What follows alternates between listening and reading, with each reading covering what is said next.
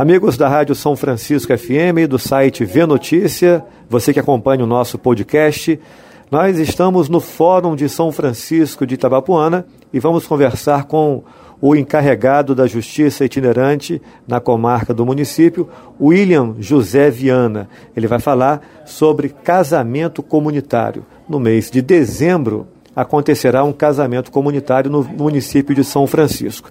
As inscrições foram abertas nesta quinta-feira, dia 7. William, bom dia. Quais são os requisitos para que os casais interessados se inscrevam? Os requisitos para os nubentes, é, no caso aí, os documentos comprobatórios seria CPF, carteira de identidade, comprovante de residência e se não tiver o comprovante de residência, se mora de aluguel, para uma declaração do proprietário que ele reside lá. E se for certidão de casamento, com a verbação do casamento do divórcio, para poder ele ter acesso a esse casamento comunitário, que será realizado aqui no Salão do Júri do Fórum da Comarca, com a presença do juiz, né? Que até o momento não temos o nome do juiz, mas vai comparecer o juiz e ali sai uma sentada, que é uma sentença que são um casamento de união estável. Bom, só para explicar então aos, aos nossos ouvintes, é, esse casamento comunitário é para quem já vive uma união estável. É, a partir de quanto tempo que essa união estável vai é, se configurar para se enquadrar nesse casamento comunitário? Pode ter três, três meses de convivência juntos, ou filhos, né, já tem adquirido filhos, já é comprovada a união estável. Né? A união estável hoje, o código diz que a pessoa que já convive há dois meses, três meses, já está caracterizada a sua união estável.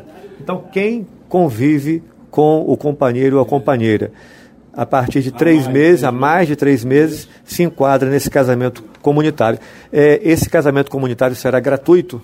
É gratuito, sem despesa nenhuma. Tanto aqui no fórum como no cartório onde vai é, expedir a certidão de casamento. No caso do casal que já tenha filhos, tem que trazer também a certidão dos filhos? Positivo, a certidão do nascimento. É, durante o casamento comunitário, é, há necessidade de os noivos apresentarem é, documentação de bens já que possuem já? É, não, essa documentação de bens deverá ser entregue antes do casamento, porque ela tem que constar na assentada. Se ele tem um carro, se ele tem uma moto, um terreno, uma casa, é, bens imóveis e bens móveis. Bom, então, é, os interessados devem procurar o a fórum da cidade é, e, e, no fórum procura quem? Pode procurar o, o encarregado, que sou eu, William, ou também os funcionários que estão presentes aqui. No setor aqui é a sala do corredor, onde, onde está sediada a justiça itinerante do município. Então não precisa é, aguardar os dias que o ônibus venha ao município, não. A equipe da Justiça Itinerante está trabalhando de maneira fixa dentro do fórum. Isso, né? No que se for possível, não só no casamento comunitário, como também no todo. Porque a Justiça Itinerante é o equilíbrio e a moderação. Ela quer atender aquelas pessoas mais vulneráveis, que tem, as pessoas têm muita. É, o divórcio, por exemplo ele quer divorciar, ele não tem condições de pagar, ele pode vir na justiça itinerante. Ele tem uma questão de, vamos dizer assim, uma questão com briga no aquilo que ele adquiriu e ele está com dificuldade de conseguir aquele documento é, que é de fato de direito. Comprou um terreno, ele está com dificuldade de provar que ele é o dono. Já é também com justiça itinerante.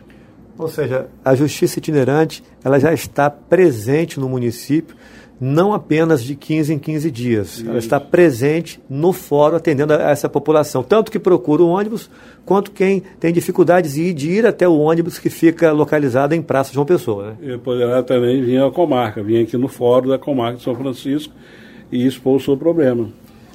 Bom, é, as pessoas vão ter de comprovar renda para participar desse casamento comunitário? Sim, é a sua carteira de trabalho. Se não trabalha, tem a carteira onde no contrato diz que ele foi mandado embora. Caso não tenha carteira de trabalho, a gente faz uma declaração e ele assina, entendeu? Confirmando que ele está desempregado, que ele não tem condições nenhuma, e a gente imprime também o formulário que, que é da Receita Federal, que ele não declarou nada. Bom, então isso quer dizer que o casamento comunitário é para quem está com poder aquisitivo baixo, né? Para as pessoas de baixa renda, vamos dizer assim. Isso, é, é até dois salários mínimos. Então, quem recebe até dois salários mínimos de renda familiar, William? É renda familiar. Quem tem renda familiar, a soma do salário do homem e da mulher, né? Do todo da família, quem tem renda familiar até dois salários mínimos. Bom, a gente falou é, sobre todos os detalhes, mas acho que não falamos a data, né?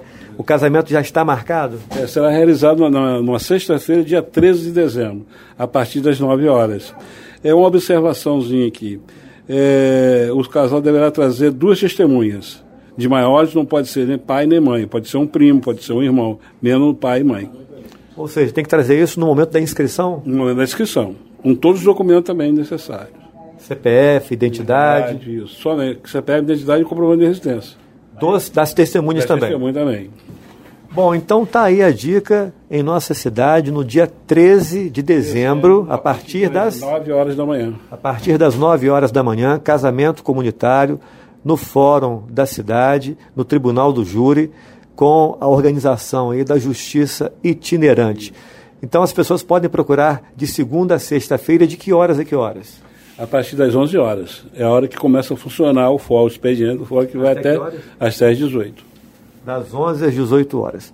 William, eu agradeço a sua entrevista, faço votos que é, cheguemos aí rapidamente ao número de 20, né? Serão 20 casais. É, 20 casais. 20 casais que não pode passar porque o tempo é curto.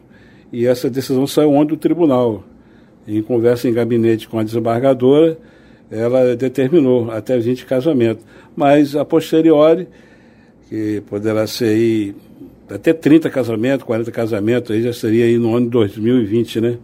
Que a gente poderá até pleitear lá para maio, abril, aí vai abrir novas inscrições. Então, chegando ao número de 20 casais, Aí encerram as inscrições para esse casamento de dezembro desse ano. Agora, é, é, quer dizer, nós estamos bem em cima da data, né? Pouco mais de 30 dias até o dia 13 de dezembro. Mas anunciando bastante, eu creio que as pessoas vão se interessar, porque não há nenhum documento que exija tempo para a pessoa preparar para dar entrada, né? Documentos básicos, né? É, para agilizar é, esse casamento não tem tanta demora assim, porque a pessoa hoje é portador de um CPF, uma identidade, até mesmo sua certidão de nascimento. Então não é alguma coisa tão. que possa elevar muito lá na frente, né? De ele não conseguir. É, uma pergunta que me ocorreu agora. Caso a pessoa tenha convivido com outra pessoa, mas que não tenha sido é, sacramentado o, o, o, casamento no cartório, né?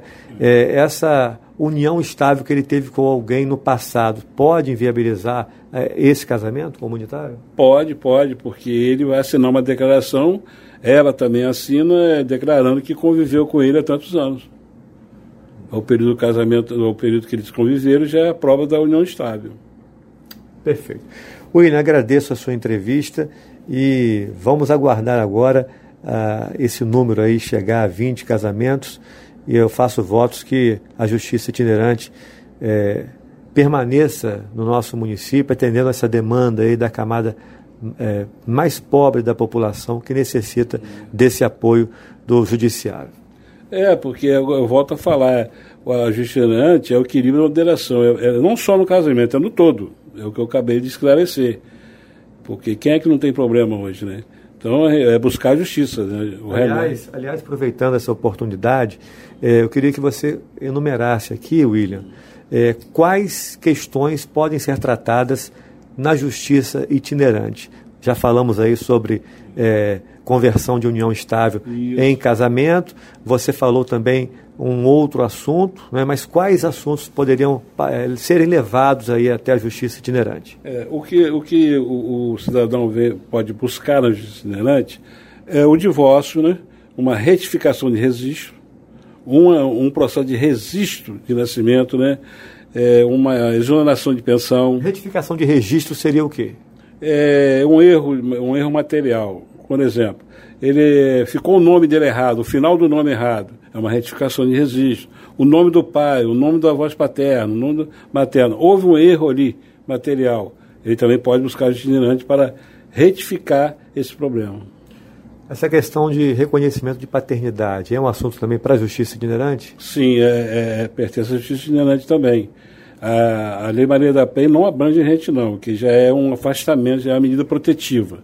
Aí tem que procurar o defensor público da comarca para poder pleitear é, esse problema de, ou ela, né, que é a Lei Maria da Penha.